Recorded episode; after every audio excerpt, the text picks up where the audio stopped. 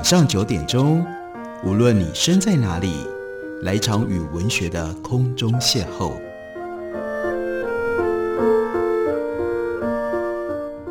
杨照谈书，邀您一同遨游文学世界，认识古今中外的经典之作。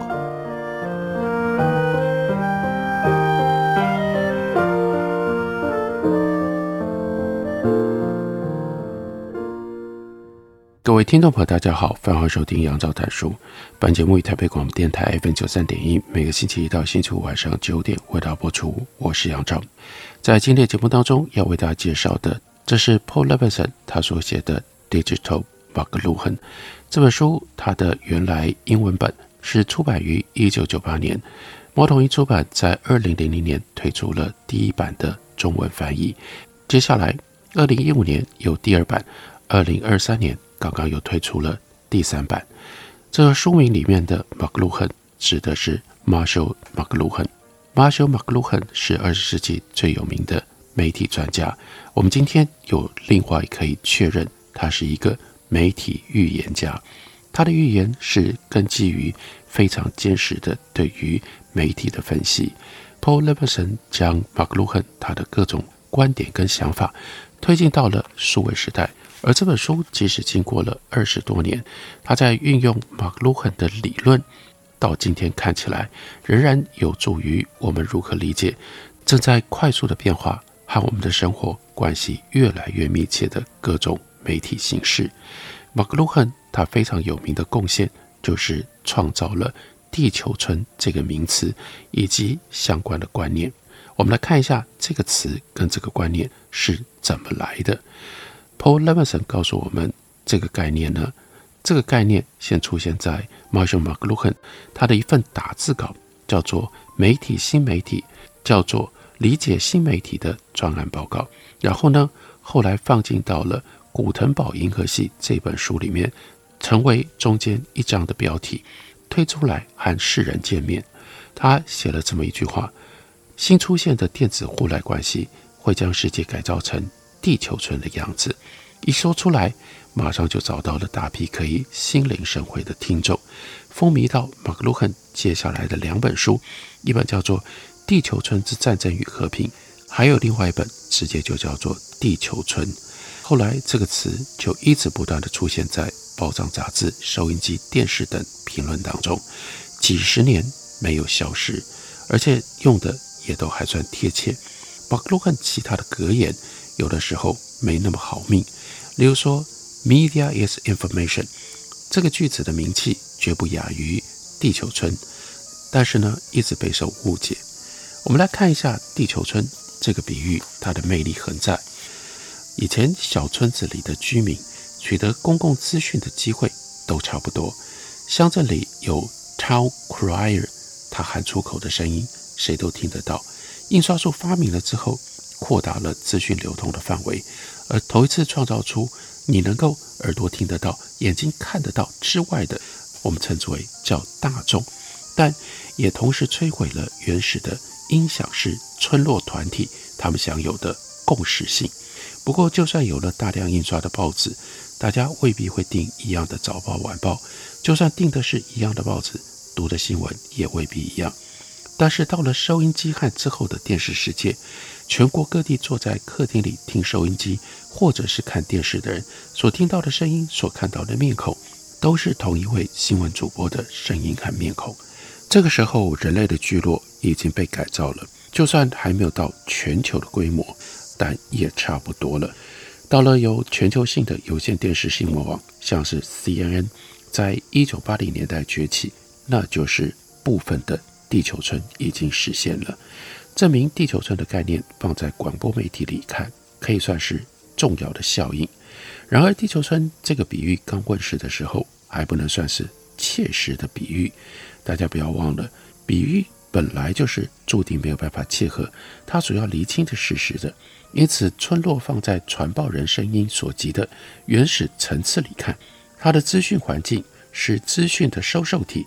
随时随地可以变成资讯的发送者，就像教室一样，村子里的人随时可以向传播资讯的人提问题。在柏拉图的对话里就已经记录过，苏格拉底哀叹过文字传播出现，当事人可以立即对话的机会就消失了，而广播媒体出现也没办法弥补这个损失，因为这种单向式的大众媒体，不管是以前或者是现在，所能够聚集起来的听众和观众，全都只是我们可以说偷听偷看的人，因为没有一个可以去问名记者 Edward Morrow 任何的问题，不管是在收音机还是在电视里。地球村这个比喻一开始这样的缺点相当的重要，没有别的原因啊。因为后来网络崛起，就刚好弥补了这个缺点，而且呢，弥补的越来越周全。首先，我们来看一下马克鲁汉在他古典的地球村观念里一些特色，例如说儿童村和偷窥村。在传统的家庭里，父母跟子女的关系难免带有威权的色彩，就像是有一则关于。林肯的故事说，林肯跟他的内阁有一次投票，内阁阁员每一个投的都跟林肯相反。林肯看了，他马上就宣布，那一天只有他投的那票是有效票。一般人家庭也差不多，碰上了重要的问题，子女的人数再多，意见再强，只要和父母的意见相左，都只能够乖乖听话。就算父母真的鼓励子女发表意见，像老师在课堂上。鼓励学生多发表意见，最后的结果仍然是操在父母跟老师的手里。所以推到极致，再加上父母愿意给子女多少民主的权利这个条件，这里还要再加上子女的年纪、问题有多重要等其他的条件，在亲子关系里，子女的意见一般是不算数的。也因此，从父母的观点来看，小孩是要你去看，不是要你听的。也就是我们有类似的闽南语里面的话说“囡仔仔有耳无喙”，不是吗？小孩就是要听话。收音机的环境和这样的家庭动力学之间有明显的共同性，不止在收音机所运用的科技里一清二楚。因为听收音机的人就只能够听，你不能问嘛。在收音机对于政治的影响同样一目了然。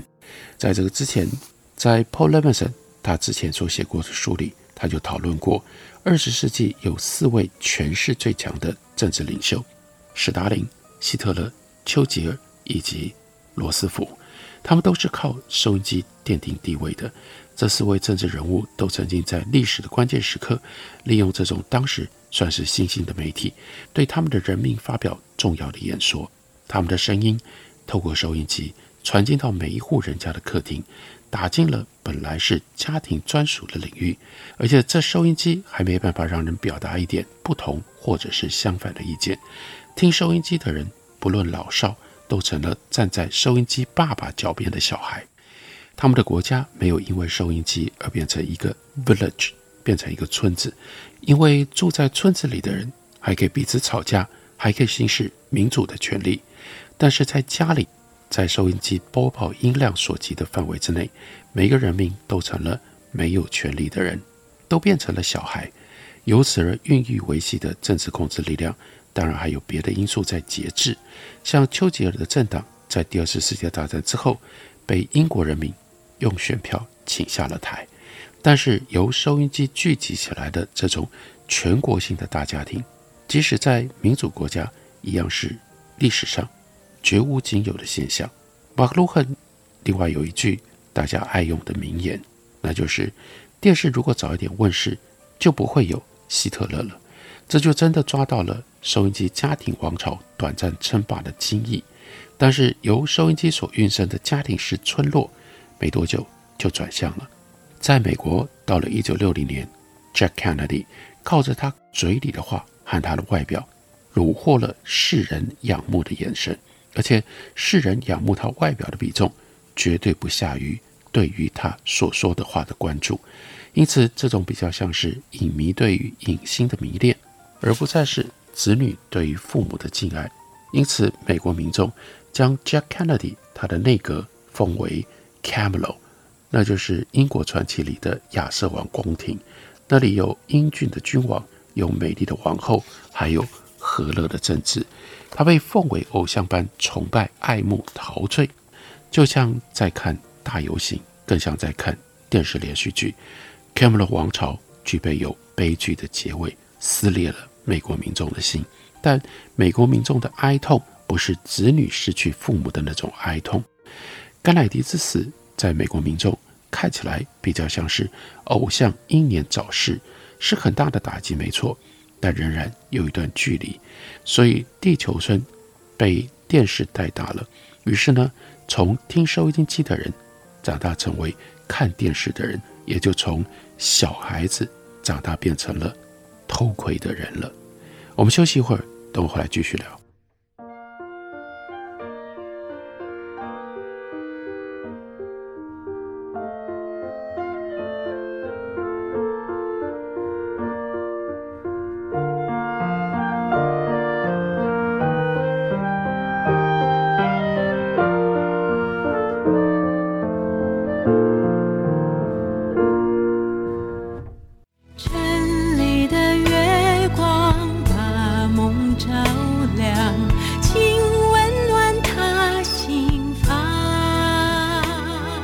大家好，我是于台烟，听见台北的声音，就在台北广播电台 FM 九三点一 AM 一一三四。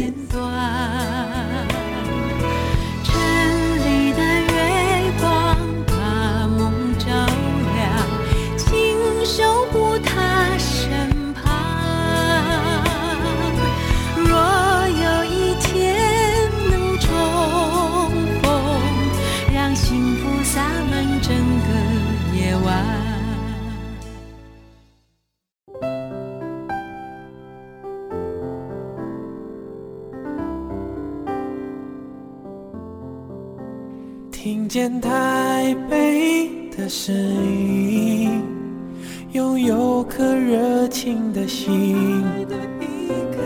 有爱与梦想的电台，台北广播 FM 九三点一。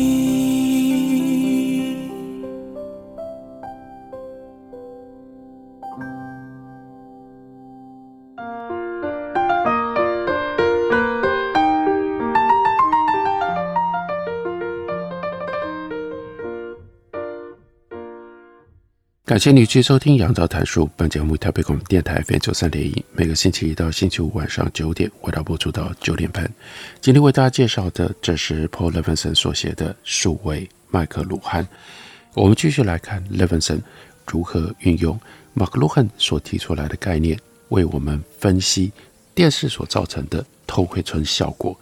他跟我们说，世人偷窥的对象，除了你所心仪的偶像之外，也包括了。大家痛恨的大坏蛋，我们不是也很喜欢看杀人狂或者看恐怖电影吗？电视时代的政治人物就变成两种投射集中的对象，从 Lyndon Johnson 到后来 Richard Nixon 到 Gerald Ford 一直到 Bush 这几位美国总统，不是应人民的选票要求不得连任，也不是应人民的选票要求不得连任，就是因为别的原因不得不去职。而相对的，从政之前，原来就是电影明星的 Ronald Reagan，他不只是坐满了两届的任期，他广受爱戴的程度也远远超过其他总统。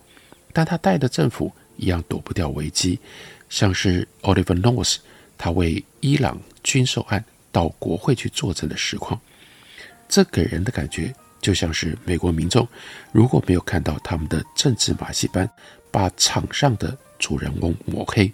誓不甘休。在这个之后，电视观众村里唯一有办法撑下来连任的总统，那就变成了 Bill Clinton。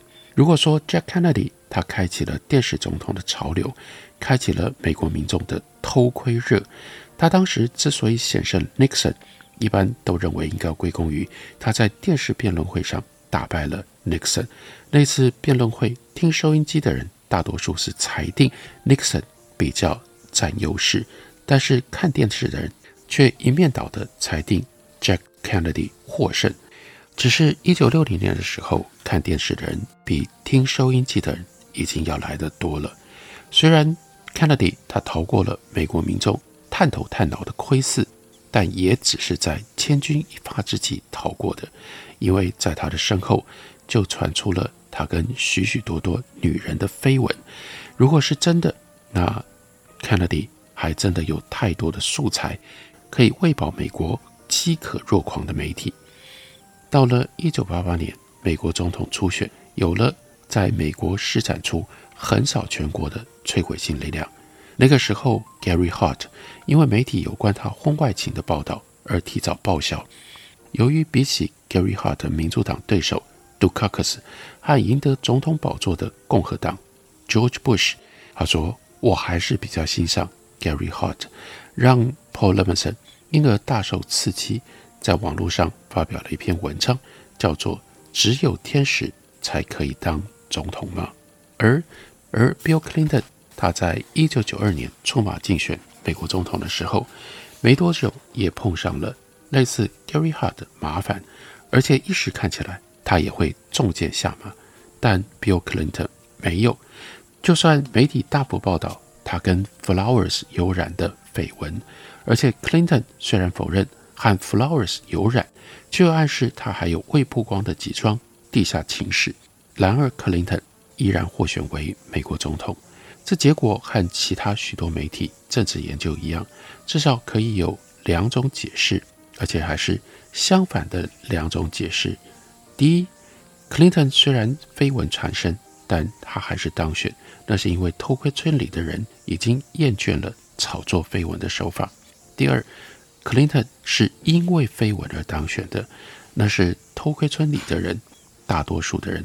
最喜欢看人炒作绯闻了，反而不觉得他讨厌，因此想让这样的娱乐维持下去。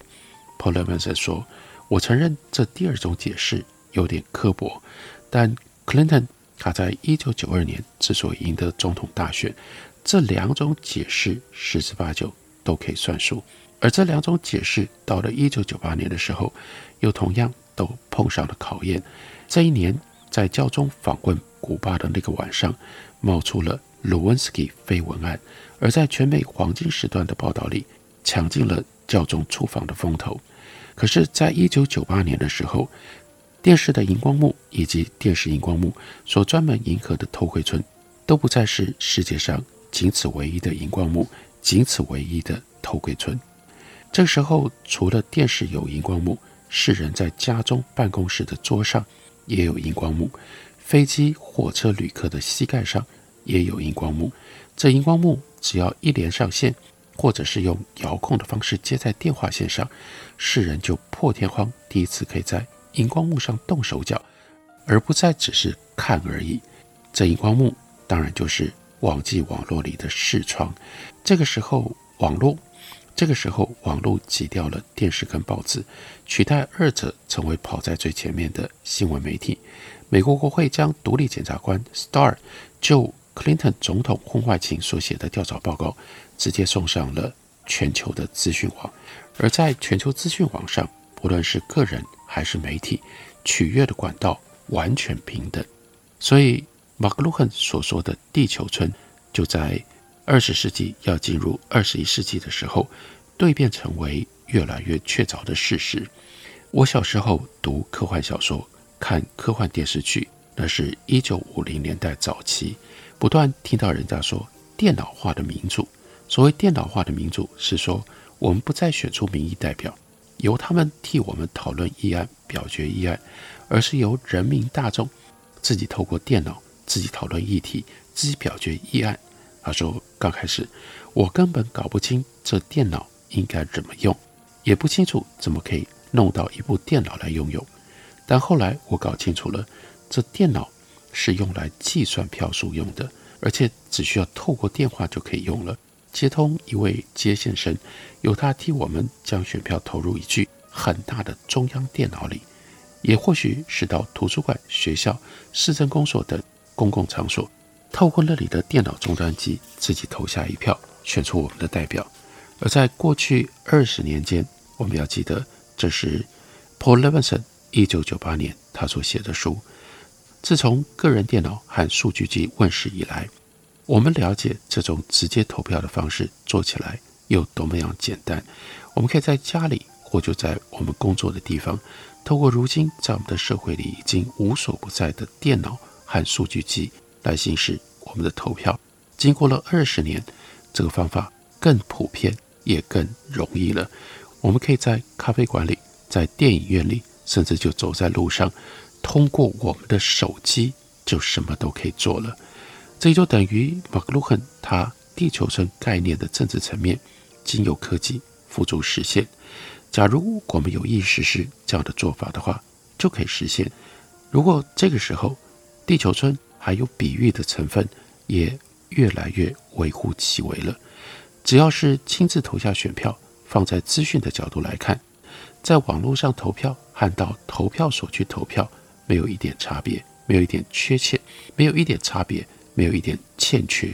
这跟你到底是在线上的电子银行汇款，还是亲自把十块钞票交给另外一个人一样，有没有亲手做这件事情，没有好坏之别了。横珠民主的历史，经由电脑行使直接投票权，也是顺理成章的发展。雅典式的民主国家最理想的大小，是演说者音量所及的人群大小，这样听的人才能够问说的人，人群之间也才可以互相讨论。虽然报纸、收音机、电视等。大众媒体将受众的数量扩张到极大，几乎遍及全国。但是，不论受众多大，这些媒体没办法让他的受众可以回嘴，而且连让受众彼此交谈的机会也没有。除了非常小的单位，像是一家子人、酒馆的酒客，或者是朋友之间的闲聊等等，而这些都只占全国受众很小的一部分。所以这样看来，大众媒体。还根本就把直接民主变成不可能的事。即使在美国成功的代议式民主政治当中，新闻成为他们民主里不可或缺的 Jefferson 式的堡垒。路易斯·孟菲一九六零年代在美国国会作证，巧妙点出了这种民主胜利所必须付出的代价。他说：“民主不论有怎样的实效，一概始自于成员可以面对面的小团体，也终于成员可以。”面对面的小团体，但是因为电脑、因为网际网络这样的限制被打破了。当然，这就是从偷窥到参与，也就是 Paul Levinson 他的这本书书名叫做《数位麦克卢汉》第六章的标题，在这里他运用麦克卢汉的概念，深度的为我们探讨到底在数位时代当中，这种新的媒体会用什么方式。影响我们的民主参与，里面有很多的概念，虽然是写成于二十多年前，到今天仍然刺激我们来分析当前状况，提供了很多刺点，让我们可以看得更清楚。同时，有的时候倒过来，让我们更困惑，更需要认真的去思考，我们究竟活在一个什么样的数位时代当中。《数位麦克卢汉》这本书介绍给大家，推荐给大家。感谢您的收听，我们明天同一时间再会。